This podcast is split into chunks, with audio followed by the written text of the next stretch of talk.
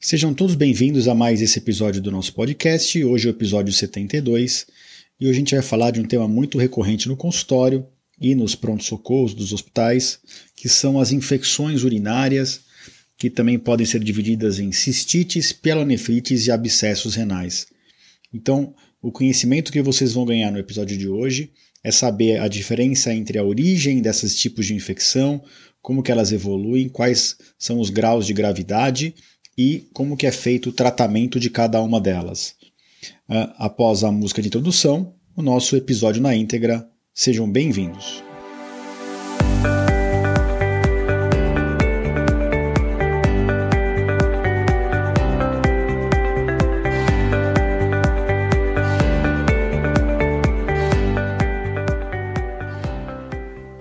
Bem-vindos ao podcast Conversa Aberta com o Urologista. Meu nome é Giovanni Marchini, sou médico urologista formado pela Faculdade de Medicina da USP e serei o anfitrião desse show.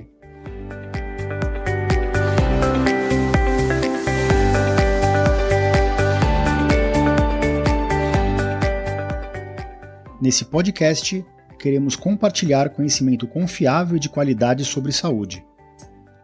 Com um formato único e inovador e sempre com o foco no paciente, nós vamos esclarecer as suas dúvidas, trazendo todos os ângulos das situações vivenciadas no dia a dia da urologia.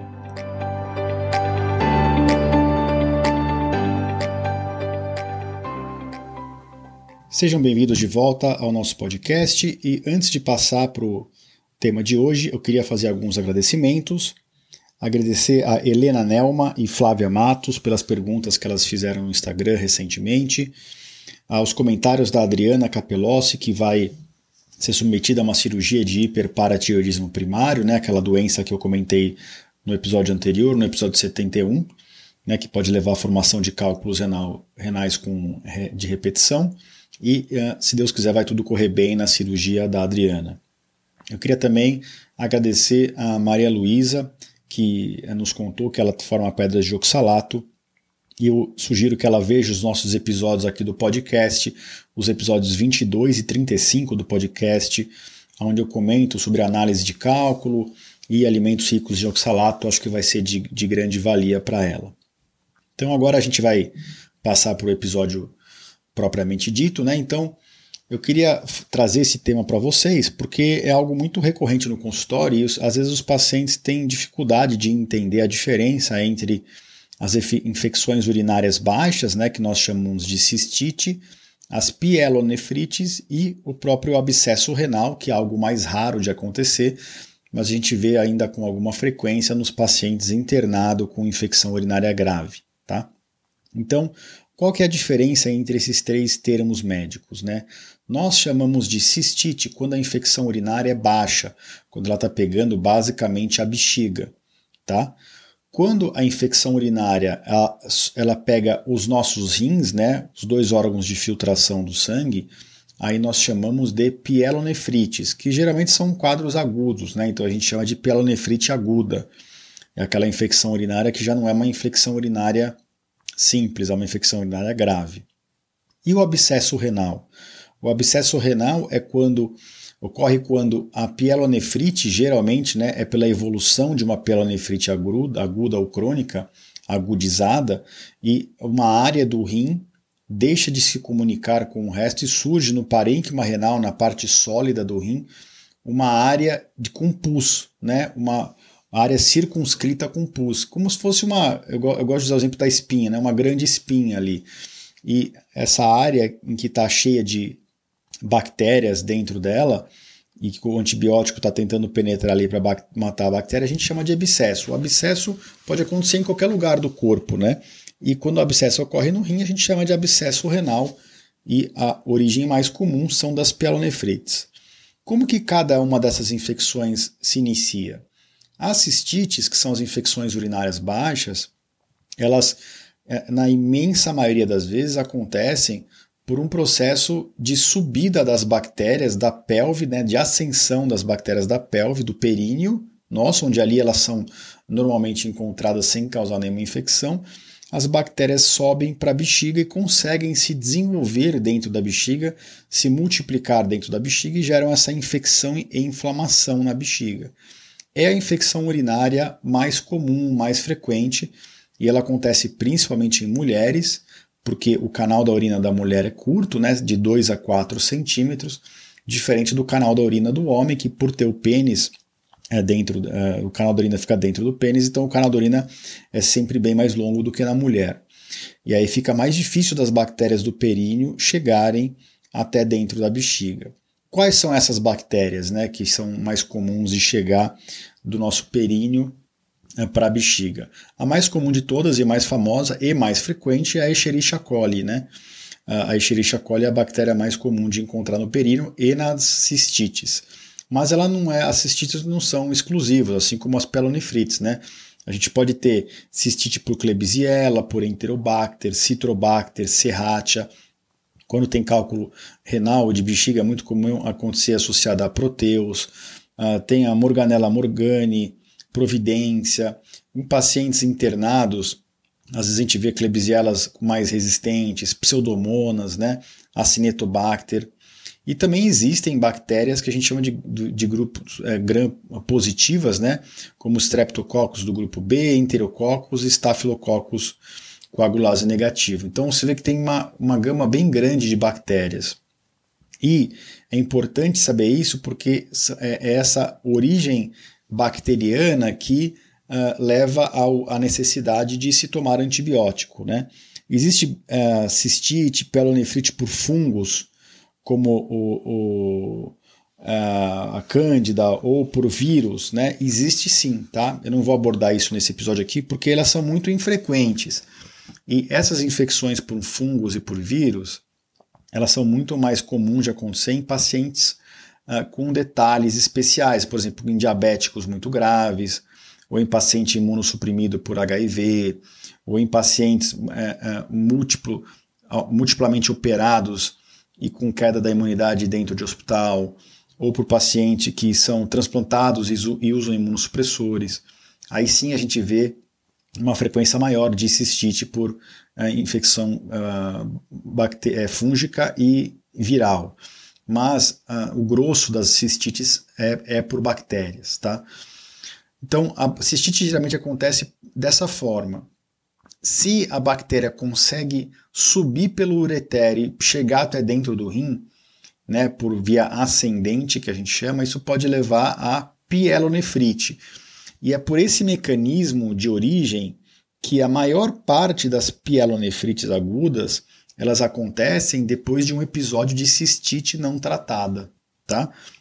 Existe uma outra forma de acontecer a pielonefrite e o abscesso renal, né? O abscesso renal geralmente ocorre em decorrência de uma pielonefrite não tratada ou tratada de forma inadequada, não de forma errada, mas às vezes o antibiótico não penetrou direito no tecido renal, ou o antibiótico não está tendo cobertura para aquela bactéria, ou então o tratamento demorou demais para ser iniciado por um motivo ou outro, e a pielonefrite aguda pode evoluir para um abscesso renal. Essa é essa é a, é a origem mais comum dessas infecções, por via ascendente, da ascendente do períneo para cistite, da cistite para pielonefrite e a pielonefrite para o abscesso. Mas não é a via exclusiva. A pielonefrite e o abscesso elas podem ter uma via direta, que não é pela urina, que é pelo sangue, que a gente chama de hematogênica. Então, quando tem alguma bactéria circulando no nosso sangue, que conseguiu penetrar no nosso sangue por outro motivo, por uma ferida, uh, por uma infecção dentro de uma área do intestino. Essa bactéria pode circular no sangue e, como o rim é um órgão que filtra o sangue, né? A gente tem que lembrar que, que meio litro de sangue está dentro de cada rim por minuto, né? Para o rim poder filtrar esse sangue, ele acaba filtrando a bactéria e a bactéria pode se alojar dentro do rim e causar essa infecção por via hematogênica, né? Tanto as pielonefrites agudas quanto as uh, os abscessos renais. Mas não é o mais comum, tá? o mais frequente é por via ascendente. Existem, como eu falei para vocês, algumas populações que a gente chama que tem fatores de risco. E o primeiro fator de risco que não dá para deixar de mencionar é ser do sexo feminino, né? Como as mulheres não têm a uretra longa, pela ausência do pênis, as mulheres elas têm uma prevalência de cistite, pelonefrite, abscesso renal, por consequência, maior do que os homens, tá? Então, a, a, a gente sabe que as mulheres, por essa questão anatômica, estão mais predispostas a ter essas, esse tipo de infecção. Mas existem outros, outras situações em que a, as infecções urinárias acontecem com maior frequência. Então, doenças crônicas como insuficiência renal, imunodeficiência, diabetes, uh, doenças uh, reumatológicas em que o paciente usa uh, corticoide. Então, essas doenças crônicas também predispõem as infecções de cistite, pelonefrite e abscesso renal com mais frequência. Outras patologias que podem ajudar são as patologias urológicas mesmo, né? Então, uh, os pacientes que têm cálculo renal têm uma chance maior de ter infecções de repetição. E se isso acontece, a gente tem que tratar a infecção, mas também tirar a pedra. Pacientes com tumores urinários, da via urinária, da bexiga ou do próprio rim também têm um aumento de chance. Pacientes do sexo masculino que têm hiperplasia prostática benigna, não estão conseguindo esvaziar bem a bexiga, está difícil de, de urinar. Né? Quando a gente pega uma infecção urinária, uma cistite no homem, a gente sempre tem que procurar o que está acontecendo, porque não é comum ter infecção urinária no homem. Será que é uma prostatite? Será que é uma infecção da próstata? Né? Ou será que é uma hiperplasia benigna que está levando à retenção urinária e essa urina que fica mais tempo dentro da bexiga está facilitando de se infectar? Então, é, a gente tem que sempre avaliar isso. Será que esse homem tem um, um estreitamento na uretra, né, no canal da urina? Já teve alguma manipulação prévia? Será que não? Será que tem um refluxo de urina do, da bexiga para o rim? Isso é bem comum de a gente ver em crianças, né? Será que aquele menino que nasceu sem conseguir urinar direito, ele não tem uma válvula de uretra posterior, que eu já comentei aqui em outro episódio? Isso está levando a, a, infecções urinárias, uh, divertículos na bexiga, cistos de rim, uh, ou divertículos renais, né? Ou a bexiga que não está funcionando direito, não está esvaziando bem a bexiga, a bexiga do idoso, a bexiga neurogênica. Então você vê que tem várias patologias urológicas que o urologista, na hora que ele está conversando com o paciente na frente dele, ele vai acabar investigando tudo isso. Né? E outro fator de risco que não dá para deixar de mencionar é o pós-operatório. Né? Então, o paciente que usa cronicamente sonda vesical, ou que fez várias manipulações do trato urinário, ou que teve que fazer uma ampliação da bexiga ou derivar a via urinária, esse paciente tem um risco maior de ter é, infecções urinárias, seja, sejam infecções baixas ou infecções é, altas, né, como na pelonefrite. Tá ok, agora vocês já entenderam um pouquinho melhor os fatores de risco, as bactérias, né, como é que surgem essas infecções. Mas é importante saber identificar clinicamente quando que está se tratando de uma cistite, de uma pelonefrite ou de um abscesso, né? Porque isso determina a gravidade do caso. Vai precisar de uma internação hospitalar ou não? Dá para tratar em casa? Qual é o tipo de medicamento que vai usar? E como é que a gente identifica isso? Basicamente pela análise dos sintomas e dos exames subsidiários, né? O que que, qual é o quadro clínico clássico de uma cistite? Dor embaixo ventre, dor na bexiga, aquela sensação de bexiga sempre cheia, ardência para urinar, mudança de cor da urina, né? A urina fica mais escura ou com cheiro ruim, a urina pode ficar turva, né? Pode até sair sangue às vezes. Geralmente a cistite é isso, são sintomas localizados ali embaixo na bexiga. Quando o paciente começa a ter mal-estar, náusea, vômito e febre, né? Teve febre, a gente não pode chamar de cistite mais. Já aumenta muito a chance de se tratar de uma pielonefrite. E se o paciente tiver todo esse quadro clínico e ainda começar com confusão mental, tem que se suspeitar de abscesso renal, mas mesmo as pielonefrites mais graves, mesmo sem ter abscesso, elas podem levar a um quadro que a gente chama de sepse, né? É um quadro de resposta inflamatória sistêmica decorrente a uma infecção. E essa infecção está deixando de ser localizada na bexiga e no rim e está passando para o sangue. E aí a gente é, vai atrás desses sinais de alarme, né? Febre ou queda de temperatura, o coração pode disparar, a pressão pode cair. Então, tudo isso o, o médico urologista ou o médico do pronto-socorro que está atendendo aquele paciente na fase aguda tem que identificar. No exame físico, a gente sempre examina todos esses sinais, né? Ver se o paciente está taquicárdico, né? frequência cardíaca alta, pressão baixa, para tentar ver sinais de gravidade. A gente faz a palpação abdominal e tem um sinal bem clássico na urologia que chama sinal de Jordano. O médico faz a punho percussão, então com a mão fechada, dá uns soquinhos bem fraquinhos nas costas daquele ou daquela paciente. E no lado que está doendo, se o paciente tiver uma dor muito exagerada na hora desse soquinho fraco, isso a gente chama de sinal de Jordano positivo. Isso quer dizer que esse rim está muito inflamado. Pode ser um cálculo renal descendo no ureter, mas o mais comum e clássico é pela infecção desse rim. Né? A gente caracteriza uma pelonefrite. Sinal de Jordano positivo já não é mais só cistite. Né? Você palpar a bexiga ali pode ter dor, mas se você palpar dá um soquinho fraco na altura do rim com o paciente ali na sua frente, ele tiver muita dor, isso mostra que o rim já está infeccionado, aí já passa a ser uma pielonefrite. E no exame físico a gente vê né, os sinais vitais, está com febre, para a gente já ter uma ideia da gravidade. Se o paciente não estiver bem, já é, a gente já abre o, o, protocolo de sepse, que a gente fala, já, é, já são colhidos os exames, pega um acesso venoso e já começa a fazer hidratação e em geral, na, no pronto-socorro, a gente até já começa já uma dose de antibiótico, geralmente uma cefalosporina, um ceftriaxona, né? Eu não vou entrar em muito detalhe de antibiótico aqui, senão fica parecendo uma aula médica, mas é importante saber que nesses casos de pielonefrite, infecções mais graves, já identificados no exame físico e quadro clínico inicial, a gente não fica perdendo tempo, a gente já pega um acesso, colhe exames, faz soro, hidratação, né? E uh, entra com um antibiótico empírico, já que a gente não sabe o germe ainda. Uh, como que a gente faz o diagnóstico? Então, basicamente isso: exame clínico, quadro clínico, exame físico, e aí a gente passa para os exames auxiliares, né? Geralmente a gente colhe um exame de urina 1.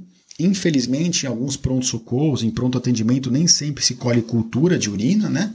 Tem convênio, tem hospital que não autoriza isso, mas é o ideal. O ideal é coletar uma urina 1 e uma urocultura de jato médio antes de iniciar o antibiótico. Essa urina 1, o resultado geralmente é rápido, uma duas horas já sai, e geralmente mostra um pH urinário um pouquinho mais elevado, de 6, 6,5 ou 7. Uh, pode ter a presença de nitrito, né, nitrito positivo, isso também é um fator que fala a favor de infecção. E aí a gente olha basicamente para os leucócitos e para os eritrócitos. Os leucócitos são as células brancas, as células de defesa. E os eritrócitos são as hemácias, as células vermelhas. Né? Então, quando o leucócito está alta na urina e os eritrócitos estão um pouco aumentados, mas de, em número muito menor do que os leucócitos, isso sugere infecção urinária. Se aquele paciente está lá, está sem febre, está só com dor lombar, e você faz uma urina 1, não está parecendo um quadro infeccioso, não deu para bater o martelo ainda, e na urina 1 tem muito mais célula vermelha, eritrócito, do que leucócito, aí pode ser que esteja descendo um cálculo no ureter. Tá? Isso é importante para o raciocínio clínico. Se possível, já se colhe uma, uma cultura né, dessa urina, que vai demorar de 3 a 5 dias para ficar pronta. Né? Eu sempre oriento os pacientes, a cultura de urina basicamente é o quê? É pegar a urina do paciente e colocar numa plaquinha de cultura. Tem que esperar a bactéria crescer por ela mesma. E uma vez que ela cresce, se ela crescer, aí são feitos testes com vários antibióticos ali em volta daquela colônia de bactérias para ver qual é o antibiótico que mata. Então não é um exame que é feito rapidamente, demora alguns dias. Mas é melhor ter esse exame correndo é, no pano de fundo do que não ter, tá? E o que mais que a gente pede? No exame de sangue, a gente pede função renal, ver se a creatina no sangue está boa, e a gente pede o PCR, que é a proteína C reativa, que é uma prova inflamatória e infecciosa, e pede um hemograma. Se o PCR tiver alto e o hemograma estiver mostrando leucocitose, que é aumento do leucócito no sangue, né? A gente chama de leucocitose com desvio, com várias células jovens, né? Que a gente chama de bastonetes, ou até mielócitos, metamielócitos. Então, resumindo, se tiver o hemograma e o PCR com sugestivo, suge, sugestivo de quadro infeccioso, isso provavelmente já não é mais uma cistite só. Provavelmente é uma pielonefrite ou até um abscesso renal, né? Uh, uma vez feita essa suspeita, em geral a gente já pede um exame de imagem. E aqui o ultrassom pode até ser feito, mas o ultrassom tem uma baixa acurácia para ver sinais infecciosos e inflamatórios ao redor do rim. né? Tem que ser um ultrassonografista muito experiente. Então, em geral, a gente vai direto para uma tomografia, tá? Se o paciente já teve manipulação do trato urinário prévia, já usou antibiótico, já estava com o antibiótico em casa e voltou com piora dos sintomas, aí mais ainda, tá? Mas quando a gente suspeita de epilonefrite, tem um detalhe importante. Geralmente a gente faz a tomografia de abdômen e pelve com contraste. Na fase sem contraste, já pode, a gente já pode ter alguns indícios da infecção no rim.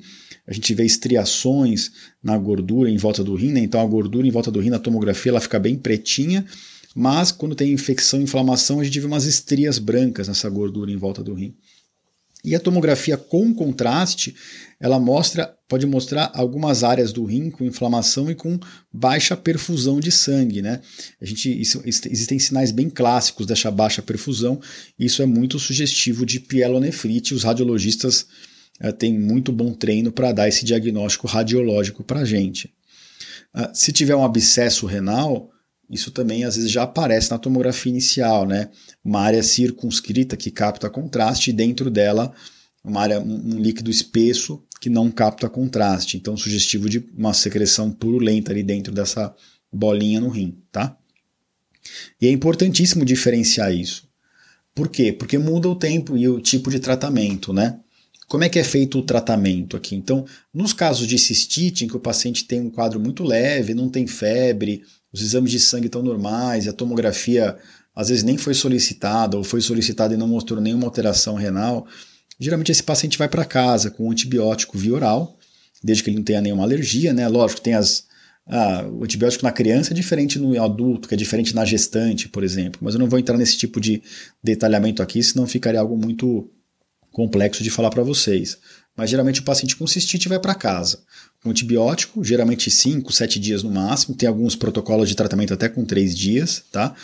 Tem até protocolos com a fosfomicina, com aquele envelope com o, o sachês, né, o, o, o, antibiótico em pó que você dilui na, na água. Eu não gosto muito de usar, eu prefiro o antibiótico clássico via oral, né, um ciprofloxacino, uma acetilcefuroxima. Em geral, 5 dias é, resolve. E sempre orientar o paciente, olha, tem que voltar com o urologista, ou com o clínico, ou com o nefro, uh, independente da melhora do quadro, para te orientar e fazer o seu acompanhamento. E em caso de piora, né, se voltar a ter dor, se voltar a ter febre, ou qualquer outro sinal de alarme, ou começar a ter febre, né, que esses pacientes com cistite não tinham febre, aí tem que retornar ao pronto-socorro para repetir exames e repetir exame de imagem. Já as pelonefrites agudas, a, a maioria delas a gente consegue também tentar tratar em casa, quando são quadros leves um hemograma não muito infeccioso, um PCR não muito alto, aquela, aquele paciente que foi mais com pico subfebril do que com febre propriamente dito, que está que tá com, com a frequência cardíaca normal, está com a pressão normal, ou seja, o paciente está estável, mas o Jordano vem positivo no exame físico, então pode estar tá começando uma pelonefrite.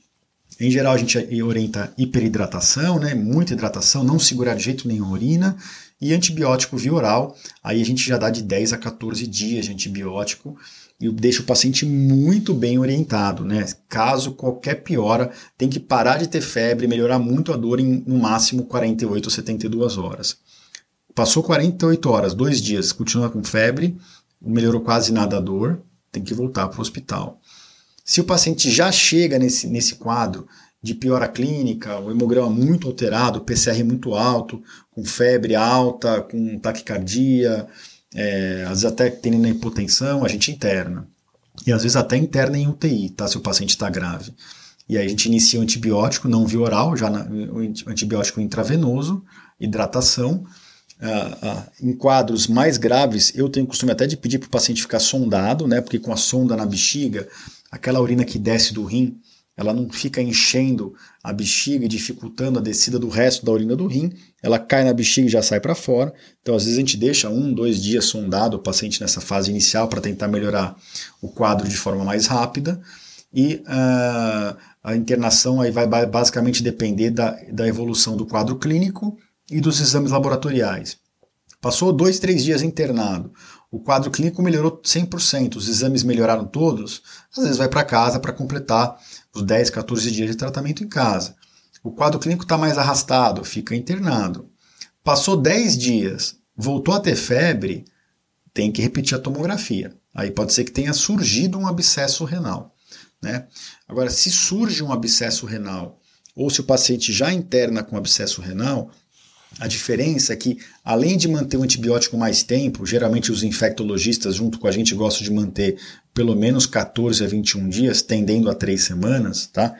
Como eu disse, não necessariamente intravenoso, às vezes a gente faz 10, 15 dias intravenoso e faz o resto do tratamento em casa se o paciente estiver bem.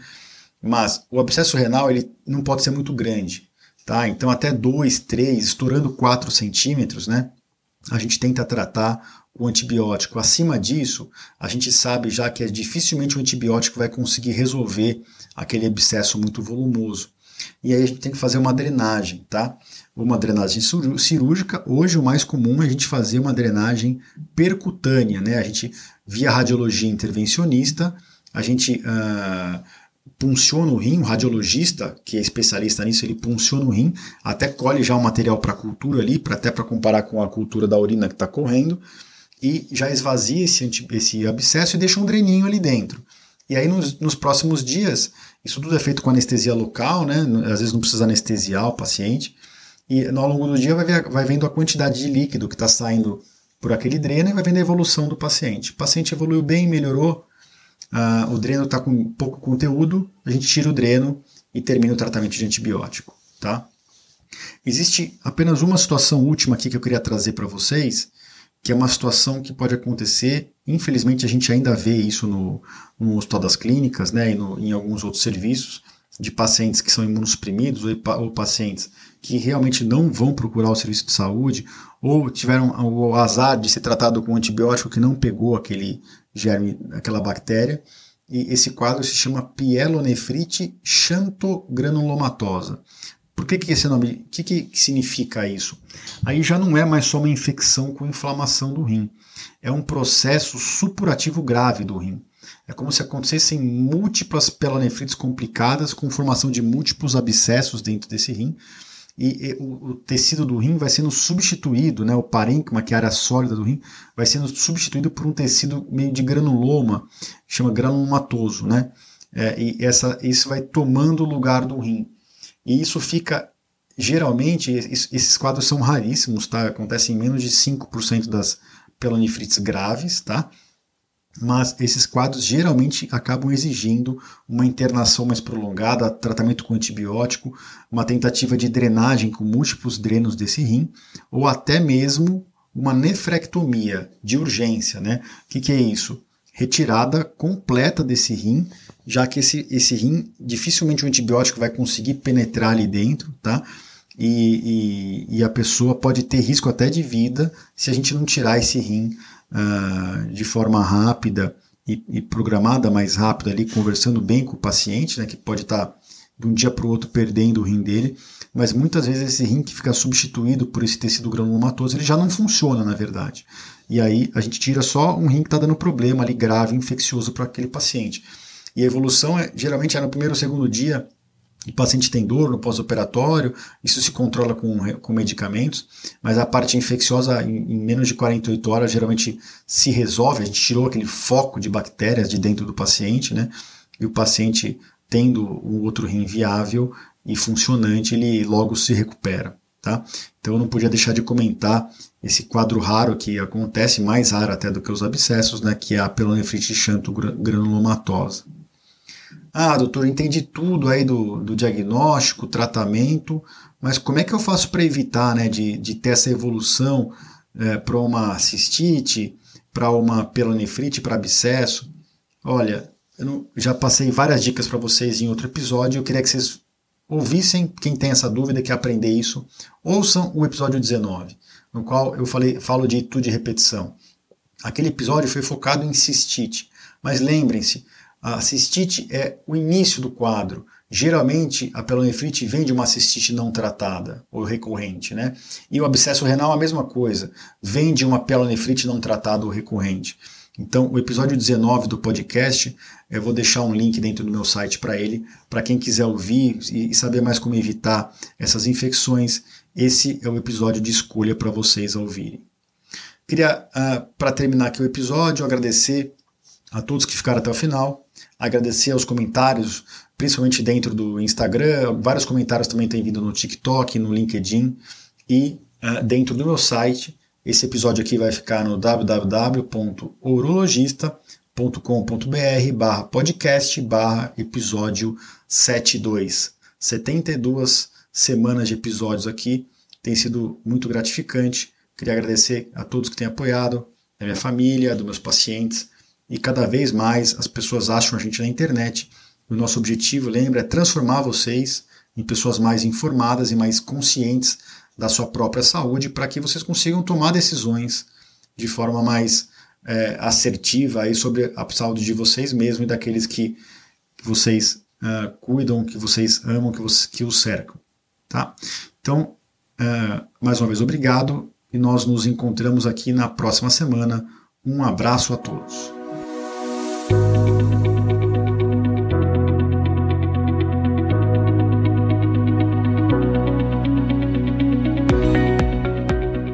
Você ouviu a mais um episódio do podcast Conversa Aberta com o Urologista. Mais uma vez, obrigado e até o próximo.